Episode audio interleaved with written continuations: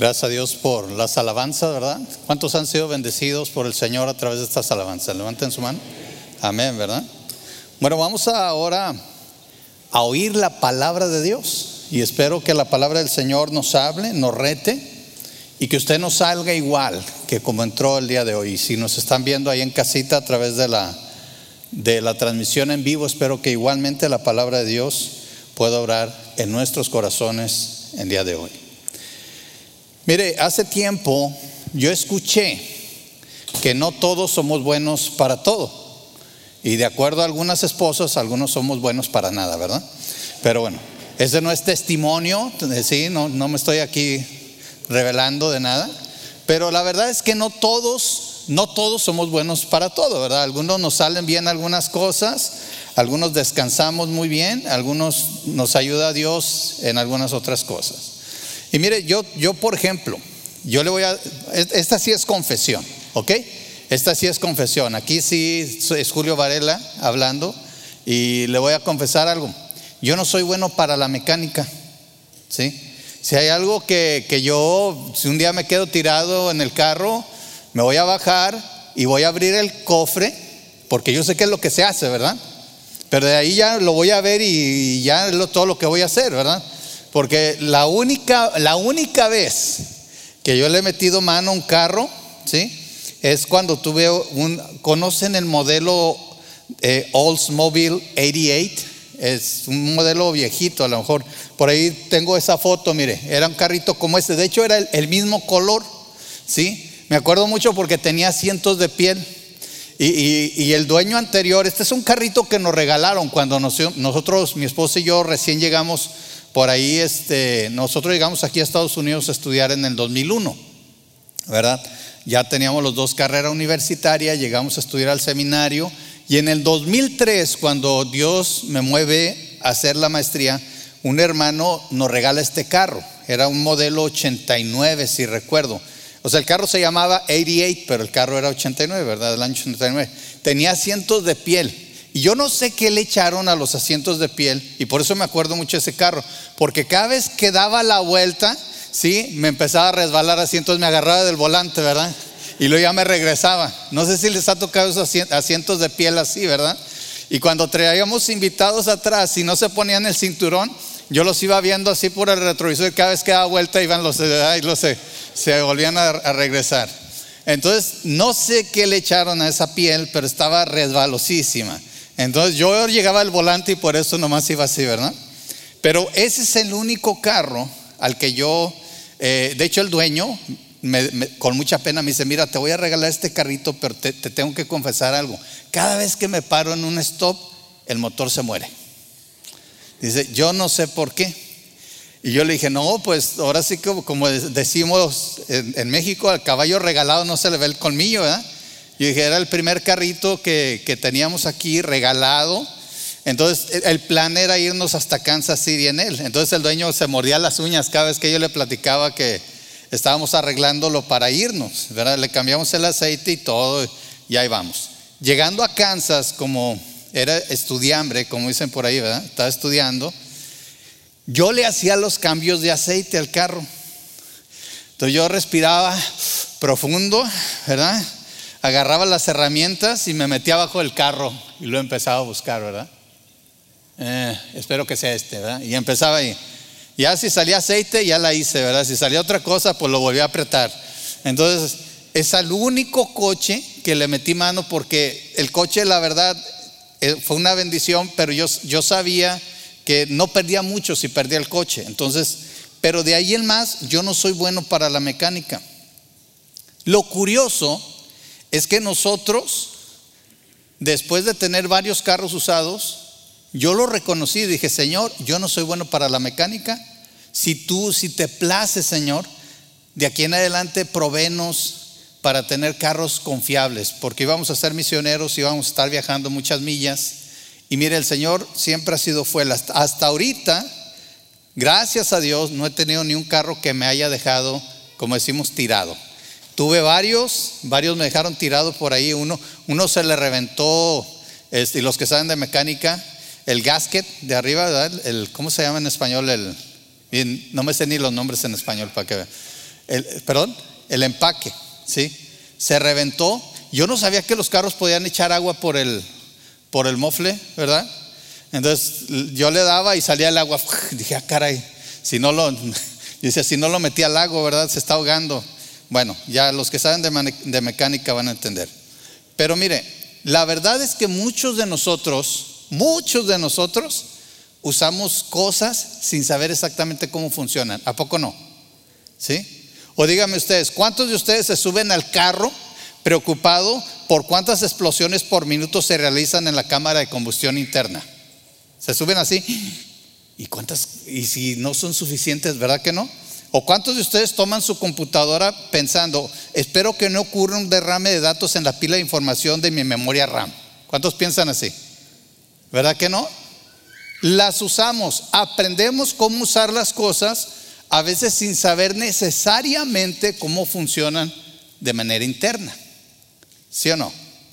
¿Sí? Todos llegamos aquí de alguna manera, no sé si algunos a pie, pero todos seguro usamos un coche que nada más sabemos que se mete la llave, le hacemos así y debe de encender. Y si no enciende es que algo está mal. La verdad es que alguien se preocupó por el diseño de estas cosas que nosotros usamos. Ellos pensaron cómo debería de funcionar internamente y nada más se nos entregan y se nos pide que las usemos. Los celulares, ¿cuántos de ustedes traen un celular? A ver, por cierto, aprovechen, si no lo tienen en silencio, pueden ponerlo en silencio, pero nosotros tenemos celulares. ¿Cuántos saben exactamente cómo funciona por dentro? ¿Sí? Algunos no sabemos ni cuánta memoria trae el celular, ¿verdad? Nada más sabemos que viene con un plan. ¿O cómo, saben cómo funciona el Wi-Fi? ¿O, o el Bluetooth? No, los usamos, pero no sabemos exactamente cómo funciona. ¿Sabe? Al tener personas que se encarguen del diseño, nosotros en cierto sentido hemos sido liberados de la responsabilidad de pensar cómo funcionan las cosas y que deban de funcionar bien. Ni siquiera tenemos la responsabilidad de cambiarlas o de redefinirlas. Nada más tenemos la responsabilidad de usarlas bien. ¿Sí? Claro que siempre podemos opinar, porque siempre el que no las hace siempre sabe cómo se hacen mejor. ¿Se fijan en eso? ¿Verdad? Siempre el que no, no, es que yo lo hubiera puesto acá y lo hubiera hecho y así, ¿verdad? Así somos. Pero saben, nosotros no tenemos la responsabilidad, por ejemplo, de ir a Apple y rediseñar el celular o a Samsung o cualquier otra marca que usted use. Tenemos que usarla y sabemos usar las cosas. ¿Y saben una cosa? Lo que tenemos y usamos es porque alguien vio una necesidad y se le ocurrió una solución. ¿Sí? ¿Estamos de acuerdo? De hecho dicen, ¿verdad?, que la madre de la invención es la necesidad. Como vemos en las siguientes imágenes, miren, les voy a presentar estas imágenes. Se me hicieron bastante curiositas, eh, bastante eh, buenas de invenciones. ¿Cuánto se les ocurrió un niño trapeador, a ver, o un niño escoba? ¿Cuántas mamás dicen genial, verdad? Porque cuando andan los niños aprendiendo a gatear, ¿a poco no? ¿Sí? Queda la ropa como si, no sé, ¿verdad? ¿A dónde se meten los niños? ¿Quién sabe? Pero ¿a cuántos se les, a mamás, a ver, no les gustaría, digo, ya tiene seis meses el chamaco, ya ponte a ser productivo, por favor, ¿verdad? Entonces le, pone su, su, trajecito para que el bebé ande limpiando la casa, órale a gatear, ¿sí? Junto con otra, mire, tengo otra imagen, porque a alguien también se le ocurrió el trapeador, ¿verdad? Entonces ya tenemos el parecito. Dice, ahora sí quiero tener gemelos, ¿verdad? Para que uno me barre y el otro me trapee. Bueno, ¿sí? ¿A cuántas mamás les gusta la idea, verdad? ¿Sí? Bueno, me iba, ya puse un puestecito afuera para vender ahí para los que quieran, ¿sí? La verdad es que lo más seguro es que fue un papá el que se le ocurrió esto, porque una mamá no haría estas cosas, ¿eh? Por eso dicen, cuidado cuando dejan a los niños con los papás, ¿verdad? Porque estamos, los varones somos peligrosos. Bueno, dejando de bromas, ya dejando de bromas, algo así pasó al principio de los tiempos. ¿sí? Le invito a que abra su Biblia en Génesis capítulo 2. Y vamos a empezar a leer en la palabra cómo Dios vio una situación y Él pensó en una solución y Él la creó. ¿Sí? Y miren, vamos a ver en Génesis 2, 18. Yo voy a estar leyendo de la versión nueva traducción viviente de la Biblia. Así que le pido que me acompañe. Capítulo 2, versículo 18. Y en el contexto, Dios puso al hombre en el huerto del Edén, dice la palabra del Señor, para que lo labrara, para que lo cuidara, ¿verdad? Y, dice en el versículo 18, después, después de que puso al hombre, le dijo, puedes comer de todo, todo árbol menos de este. Dice, después el Señor dijo, el Señor Dios dijo, fíjense bien, no es, ¿qué? No es bueno que el hombre esté solo. ¿Sí es, viga? Curiosamente, esta es una de las primeras veces que el Señor dice no es bueno. ¿Sí? Fíjense, si nosotros vamos a Génesis 2, eh, perdón, 1.10, Génesis 1.10, por ahí este, este versículo nos dice, en el versículo 10 de Génesis 1, dice, Dios llamó a lo seco tierra y a las aguas mares. ¿Y qué dice ahí? Y Dios vio que esto era qué? Bueno, si ustedes se fijan en todo Génesis 1, versículo 10, 12, 18, 21, 25, cada vez que Dios crea algo, dice que es bueno. Y de hecho, mire, no sé si usted sabe, la literatura semítica, que es el estilo en que se escribe la Biblia, especialmente el Antiguo Testamento, muchas veces en la Biblia se decía el qué y luego se decía el cómo. Mucha gente me ha preguntado, ¿qué hubo varias creaciones? Les digo, ¿por qué? Porque en Génesis 1 dice, en el principio creó Dios los cielos y la tierra. Y después nos explica cómo lo creó, ¿verdad? Y algunos teólogos han dicho que hubo dos creaciones, pero no es así. Lo que pasa es que es, es, el tipo de literatura. ¿Qué hizo Dios? En el principio creó Dios los cielos y la tierra. Y después en todos los demás versículos nos dice cómo lo hizo, qué y cómo.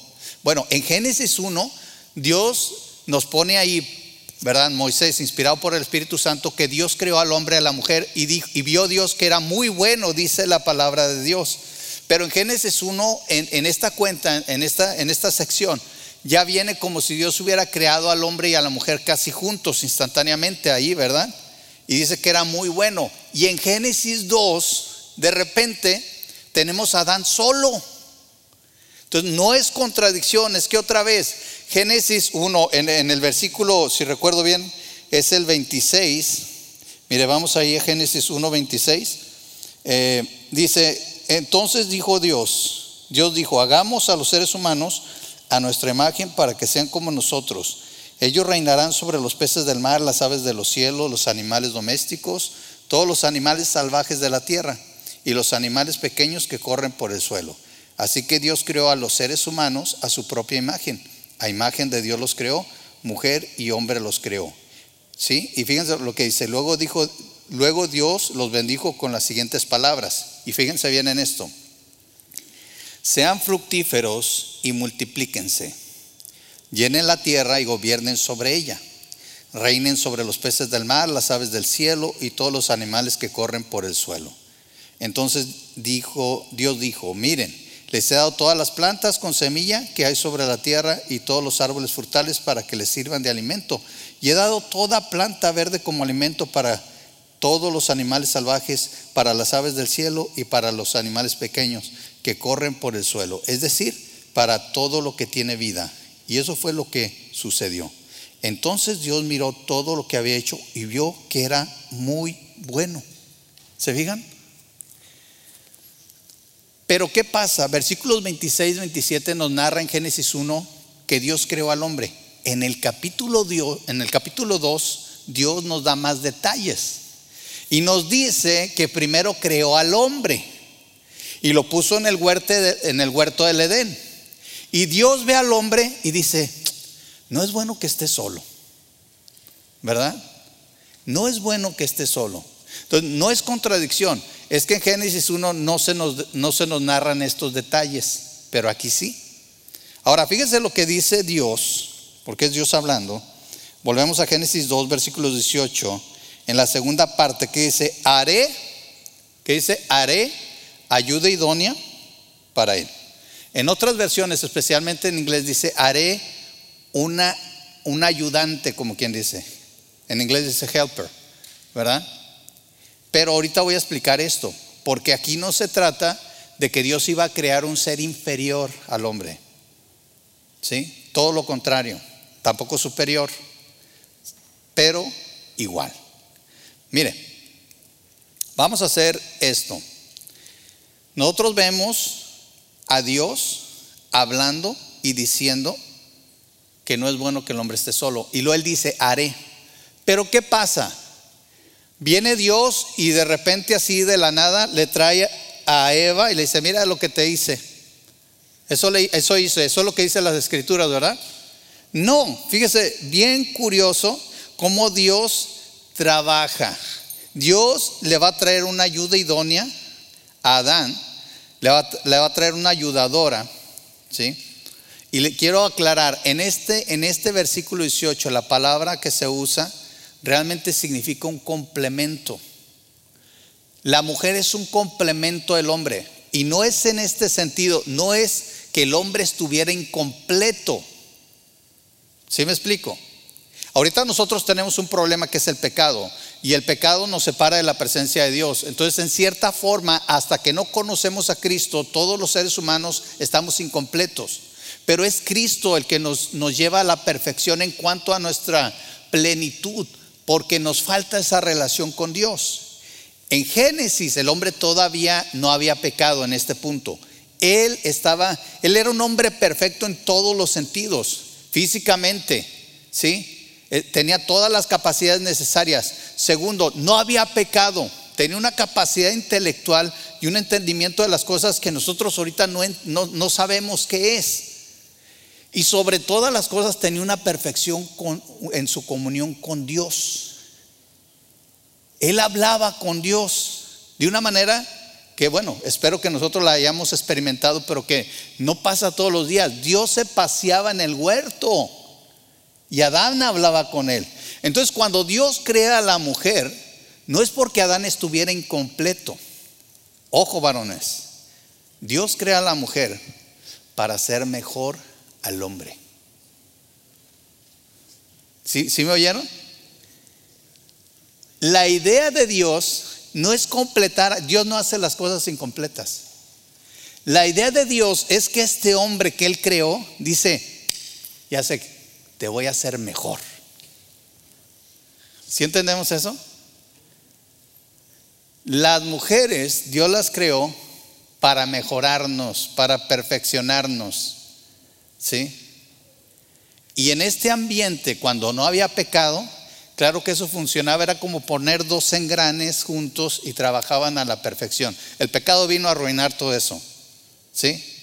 Porque ahora, ahora el ser humano, el hombre y la mujer pelean por ver quién es el engrane más grande. En aquel tiempo no había, no había eso. ¿Sí? Era simple, simple, fíjense bien, simple perfección, trabajando en conjunto bajo la voluntad de Dios. ¿Sí? Perfección. El hombre y la mujer juntos. Por eso dijo Dios, no es bueno que el hombre esté solo. Le falta algo. Ahora, en vez de traerle a la mujer, ¿qué hace Dios? Mire, para que vea cómo Dios trabaja. Vamos al versículo 19 y 20 de Génesis capítulo 2.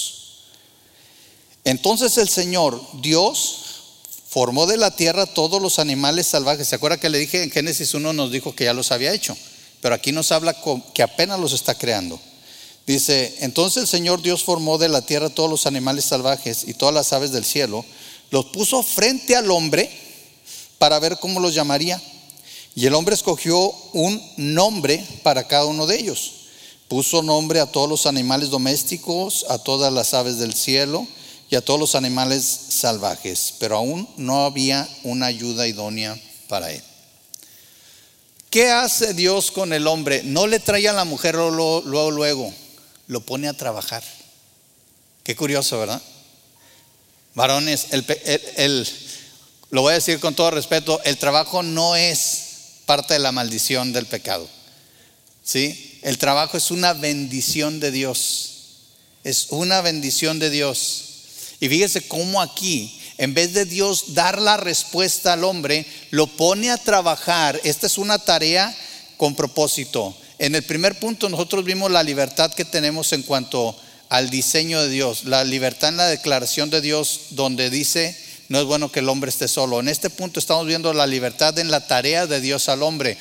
Muchas veces Dios, en vez de darnos la respuesta directamente, nos va a poner a hacer algo para que nosotros nos demos cuenta de nuestra necesidad, de nuestra situación, de nuestra persona, de nuestro carácter, lo que sea que Dios esté trabajando.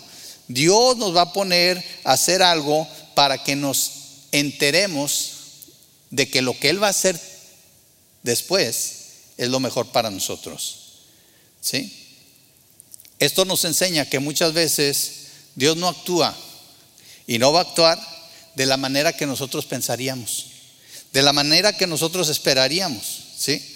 En muchas ocasiones Dios va a trabajar primero en nuestras vidas para que nos demos cuenta de nuestra necesidad y de esa manera para cuando llegue lo que Dios nos da, nosotros tenemos un corazón más agradecido para con Dios.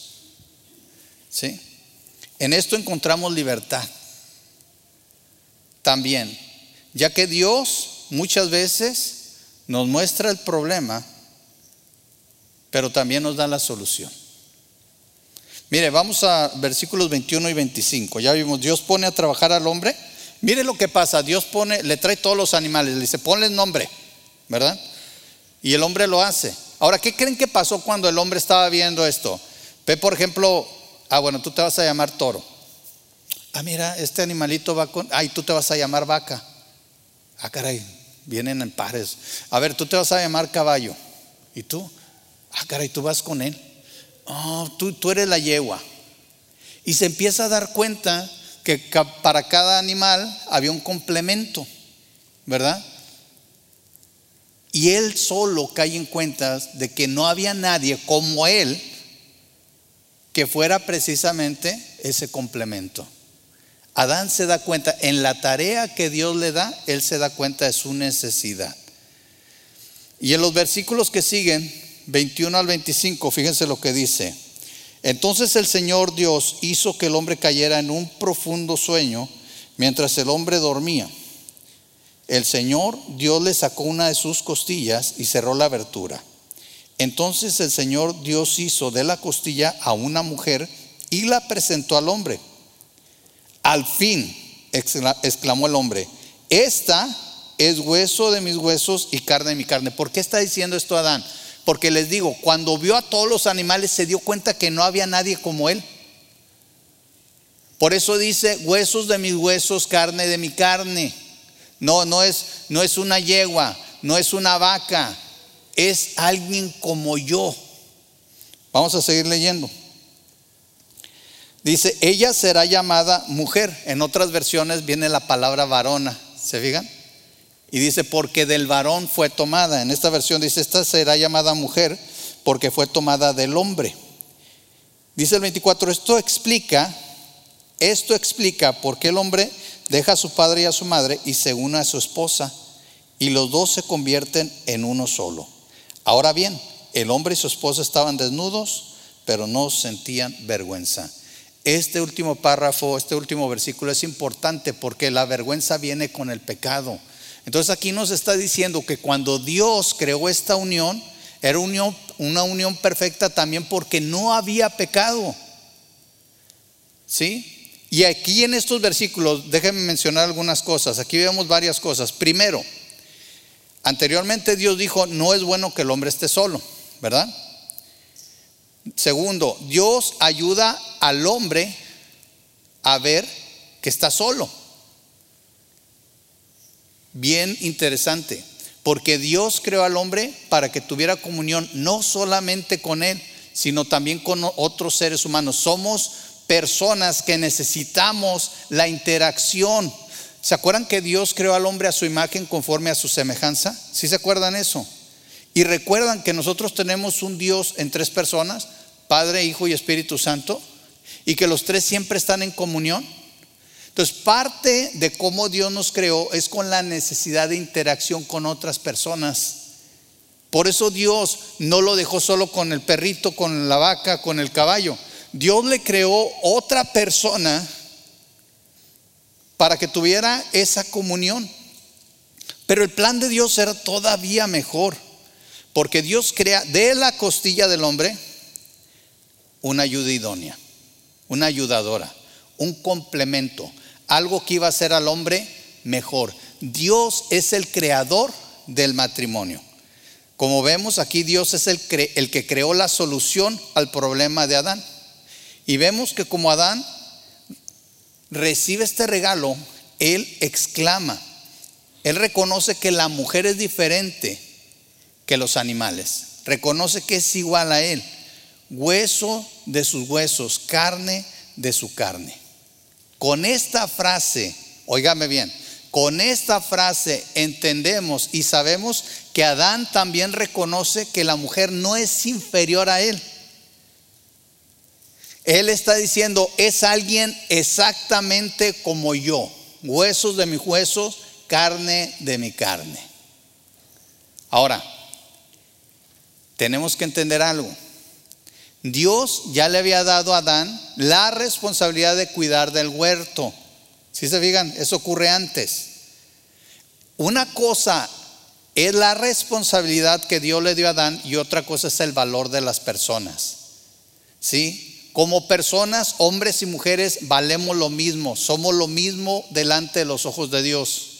Como individuos, Dios nos ha dado diferentes responsabilidades. Hay personas que confunden estos, estas cosas, ¿verdad? Y piensan, ah, no, es que eh, tú piensas que las mujeres son inferiores. No, yo no pienso que las mujeres son inferiores. La Biblia nunca enseña que las mujeres son inferiores.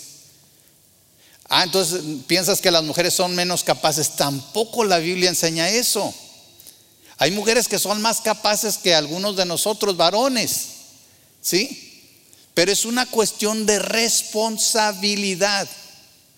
Dios nos dio diferentes responsabilidades a los hombres y diferentes responsabilidades a las mujeres. Aunque valemos exactamente lo mismo, somos tan valiosos, igual de valiosos delante de los ojos de Dios. Y créanme, varones, lamento decirlo, pero como dicen por ahí, estaríamos perdidos sin las mujeres. ¿Sí? ¿Cuántos de nosotros los varones podemos reconocer un azul, no sé, turquesa o yo no sé de qué, con otro azul cielo y otro azul no sé qué? ¿Sí? Yo los veo azul. El otro día estábamos comprando un mueble, mi esposa y yo, me dice, es que no son del mismo azul. ¿Cómo? Yo lo veo azul. No, pero este es un azul X y este es un azul Y. Y yo los veía y yo decía, en serio, yo creo que me está queriendo, no sé, a lo mejor algo no le gustó y, ¿sí? ¿Cuántos de nosotros? Me dice, ponte el pantalón gris, que no es verde, ¿verdad? Y así, y, se supone que no soy daltónico, ¿sí? Entonces, yo no sé, los hombres necesitamos realmente a las mujeres. En este caso, el primer matrimonio creado, ¿sí? Para la humanidad lo crea Dios. Pero Dios tiene en estos versículos un detalle. Fíjense bien, ahorita mucha gente piensa que el matrimonio es firmar un papel. Es más, ya oímos algunas estadísticas, ahorita mucha gente no se quiere casar. ¿Sí? ¿Para qué?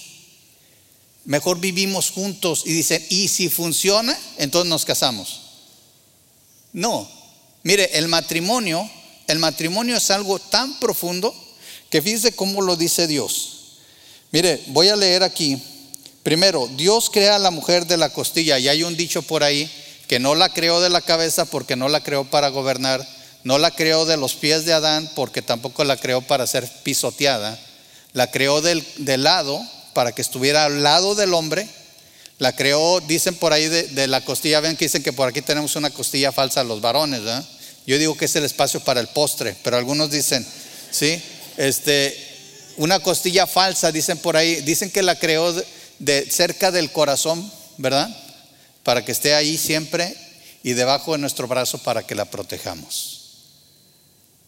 Por ahí alguien, alguien dijo eso, no está aquí en la Biblia, pero suena bien. Ahora, dice el 24, oigan, padres, ¿cuántos tienen hijos por aquí? Que a lo mejor ya se vayan a casar o estén cerquita por ahí. Bueno, algún día se van a casar, hermana, ¿sí? Entonces, fíjense bien lo que dice la palabra. Esto explica, 24 del capítulo 2, esto explica por qué el hombre deja a su padre y a su madre y se une a su esposa y se convierten, y los dos se convierten en uno solo. Ahora voy a explicar un poquito. en español no se entiende muy bien, pero cuando dice que se une a su esposa, literalmente la palabra en hebreo significa casi como que se le pega como si fuera una chinche. O una garrapata. Todos sabemos lo que es una garrapata, ¿verdad? De hecho, una garrapata, ¿saben que una garrapata se compromete? Sí, una garrapata es comprometida. Un día fui a un campamento, mi esposa no me acuerdo dónde andaba y fui a un campamento con, con unos jóvenes y me dieron una, me tocó una casa de campaña solito, entonces me metí y terminó el campamento, llego a la casa, mi esposa andaba creo con, con mis suegros y me meto a bañar, ¿verdad? Y me empiezo a quitar la playera y de repente me veo aquí algo. Dije, ah, caray, este lunar yo no lo tenía. ¿verdad? Y le hago así y que el lunar se mueve. Dije, ah, caray. ¿Sí? Era una garrapata.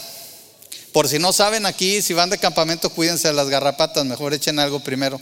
Se había metido a la tienda de campaña, yo ni cuenta me di a qué horas, y se me pegó. La traía bien pegada. Empiezo a jalar la garrapata y no se viene. Y la, empiezo a jalar y las patillas nomás le hacían así. Y digo, ¿y ahora qué hago? ¿Verdad? Y empiezo a investigar y, y, decía por ahí que uno tiene que tener cuidado, no, no te puedes quitar una garrapata así nada más porque luego la cabeza creo que se queda ahí y puede ser muy peligroso. Aparte las garrapatas pueden eh, transmitir una, enfermedad. Y como ven no me pasó nada, ¿verdad? Pero no, este, entonces, ¿qué hice? Me dicen por ahí que es mejor que la garrapata tiene que morir, pero no la puedes apachurrar, tiene que soltarse. Y para que se suelte dije, la tengo que hacer gritar, ¿verdad? Entonces, no, decía que la mejor manera es quemándolas, ¿verdad? O sea, una garrapata no se va a soltar, va a morir antes de soltarse. Bueno, la palabra que se usa ahí cuando habla de se unirá, ¿sí? Dice, esto explica por qué el hombre deja a su padre y a su madre y se une a... Esa es, eso es compromiso. ¿Saben qué tuve que hacer? Estilo Rambo, ¿verdad? Agarré un cerillo y la quemé, la achicharré. Y sí, se cayó la garrapata, ¿sí? Y ya no les digo quién gritó más, si la garrapata o yo. Pero, pero estaba comprometida esa garrapata. Al matrimonio hay que entrar con compromiso. Por eso dice un, dicho, hasta que la muerte nos separe. Sé como una garrapata, qué curioso, ¿verdad? ¿Sí? Comprométete. Que no te puedan desprender. Ahora sí, que te saquen con los pies por delante. Qué interesante, ¿verdad? Bueno, mire, la otra palabra hebrea, cuando dice, y los dos se convierten en uno solo, en la palabra hebrea se entiende que es como si los dos se pegaran de tal manera que es difícil desprender al uno del otro. En, este sentido, ¿cuántos han pegado eh, hojas de papel así con, con pegamento? ¿Sí? Agarre dos hojas de papel, póngale todo el pegamento que pueda, péguelas, déjelas secar bien y luego trate de despegarlas. ¿Sabe qué va a pasar?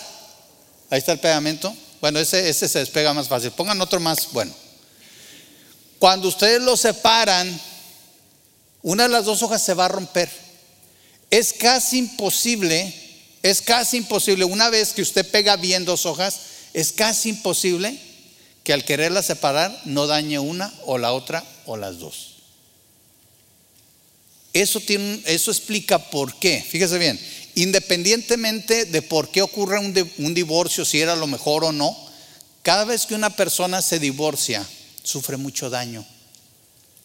Porque una vez que se unen, una vez que dos personas se unen, cuando se separan es como, según lo que nos dice la Biblia, usando estas palabras en hebreo, es como si usted quisiera despegar estas dos hojas.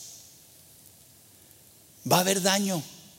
Como les digo, no me estoy metiendo en el detalle de si se tenía o si no se tenía que hacer, si la Biblia lo permite o no. Yo estoy hablando del hecho de que cualquier divorcio, óigame bien, va a traer daño. Y no solamente a los hijos, a las personas que se divorcian aun cuando sea lo mejor que usted deba de hacer por su persona, por lo que sea, porque hay personas que están hasta en peligro de muerte, déjeme decirle que no hay divorcio que no traiga daño. Por eso. Porque cuando Dios creó el matrimonio, lo creó de tal manera que cuando las personas se unen, no es una unidad que tenga solamente que ver con una relación sexual. Es algo más profundo. Y tiene que ver con el compromiso que yo hago como pareja, como le digo, estilo garrapata. Y el hecho de que al unir Dios nos creó de tal manera que una vez que nos unimos, somos como esas hojas, bien pegadas. De hecho, ¿recuerdan las estampillas que se ponen en los coches? Que antes las hacían de tal manera que si uno la quería arrancar se rompía totalmente. El otro día me estaba acordando, porque ahora, ahora sí se pueden despegar. El, otro día pegué la mía y la pegué mal, la despegué y la volví a poner sin problema. Pero me acuerdo de un tiempo que le jalaba uno en una esquinita y se venía y luego se empezaba a deshacer toda. Pues así es. Déjenme les explico algo. Por ejemplo, hablando del matrimonio y el divorcio. ¿Saben? Un hijo siempre va a ser un hijo, ¿verdad? O sea, yo tengo un papá y una mamá y eso nada lo va a cambiar. ¿Sí? Independientemente, siempre tenemos algo. Pero por eso dice, eh, fíjese lo que dice, esto explica por qué el hombre deja a su padre y a su madre y se une a su esposa y los dos se convierten en uno solo. En una cultura donde era patriarcal, donde lo más normal es que el hombre trajera a su esposa a vivir con él debajo del padre, que era el patriarca, aquí Dios, quitando culturas y todo, en el inicio de los tiempos del ser humano, Él enseña que un hombre que se casa tiene que formar un nuevo hogar. Para aquellos que piensan, no hombre, aquí, este, vente aquí, hijito, ¿verdad? Aquí, mira, aquí te ofrecemos un cuarto, que no pasa nada. Cuidado.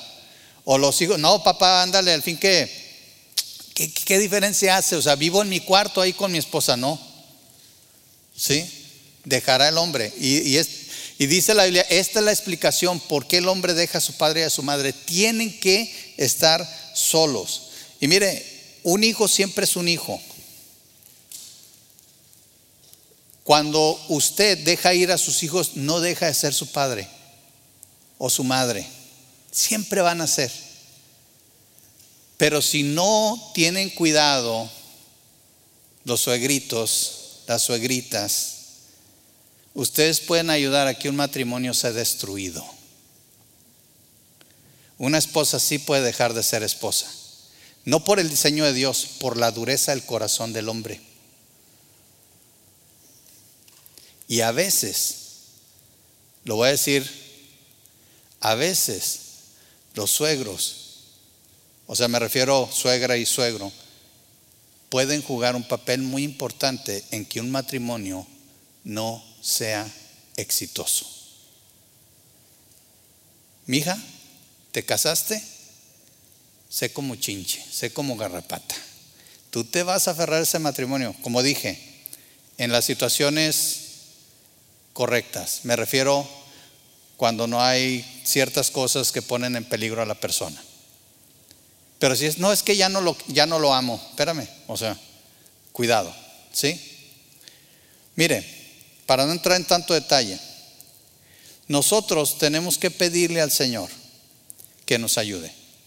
Nosotros encontramos a Dios creando el matrimonio con el fin de que el hombre nunca estuviera solo, de que siempre estuviera con su compañera, su ayuda idónea, la persona que lo hace mejor de lo que ella es. En esto nosotros encontramos libertad, porque no tenemos la obligación de inventar el matrimonio, ni la responsabilidad de redefinirlo o modificarlo en ninguna de sus áreas.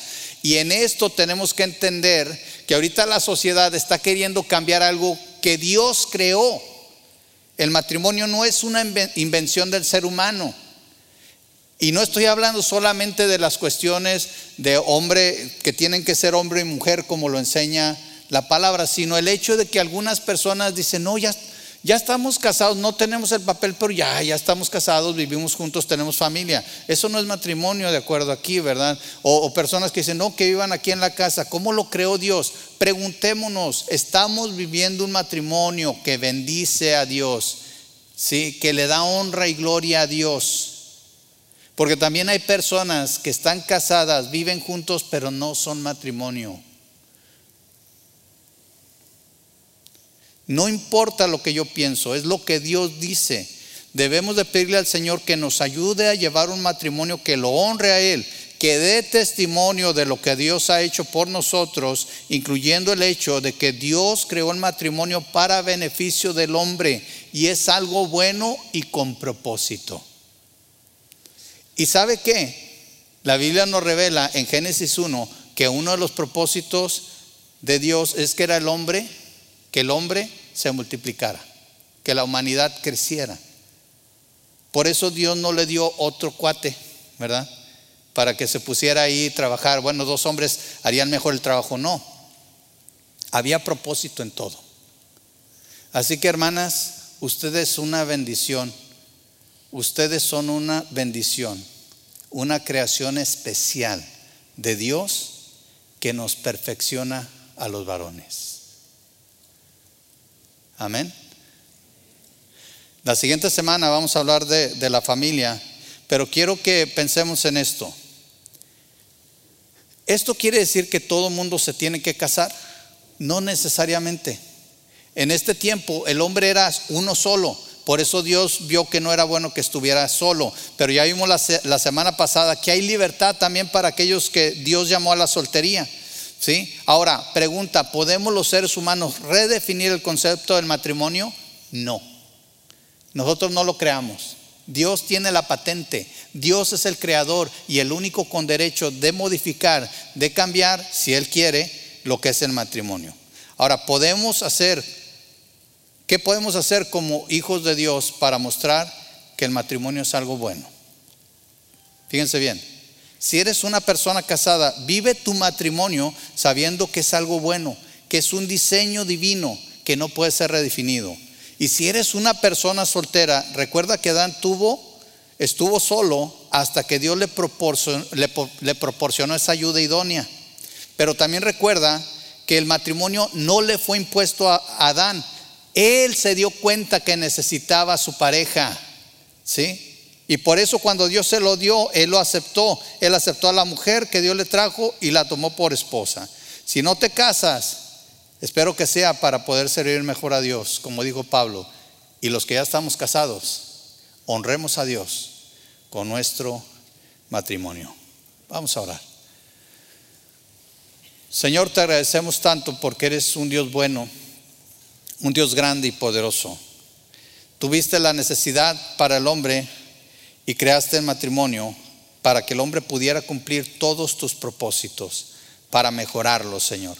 Muchas gracias, Señor, y ayúdanos a comprometernos en el matrimonio.